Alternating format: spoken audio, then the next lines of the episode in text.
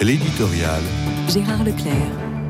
Le lycée musulman Averroès de Lille fait parler de lui en ce moment, puisque la préfecture du Nord vient de mettre fin au contrat d'association qui le liait à l'État dont il recevait son financement.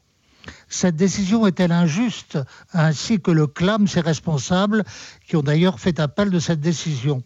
Je n'en débattrai pas aujourd'hui, laissant les procédures aller jusqu'à leur terme je me contenterai de souligner l'intérêt de cette volonté de s'insérer dans le dispositif établi par la loi auquel Michel Debray a laissé son nom.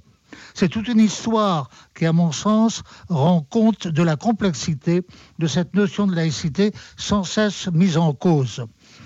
Le Premier ministre du général de Gaulle a voulu mettre fin à une longue querelle, la querelle scolaire, qui avait provoqué de profondes divisions dans le pays. Ainsi avait-il inventé cette notion de contrat entre les établissements scolaires privés et la puissance publique. Établissements privés qui, pour l'essentiel, étaient catholiques le contrat supposait un compromis entre ce qu'on appelait le caractère propre, c'est-à-dire confessionnel de l'établissement, et certaines exigences, comme celle d'accueillir les enfants de toutes origines et de toutes croyances. Il n'est d'ailleurs pas sûr que ce compromis soit parfaitement clair, car il pouvait susciter de difficiles arbitrages. Mais le système a résisté victorieusement lorsque François Mitterrand a voulu le remettre en cause en 1981 que les musulmans tentent de s'insérer dans un modèle qui concernait foncièrement l'école catholique constituait un test intéressant. Pouvait-il être réussi?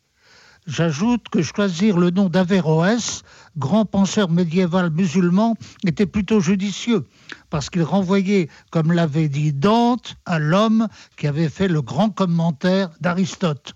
C'était donc proposer une sorte d'ouverture à une pensée au carrefour de fructueux échanges intellectuels.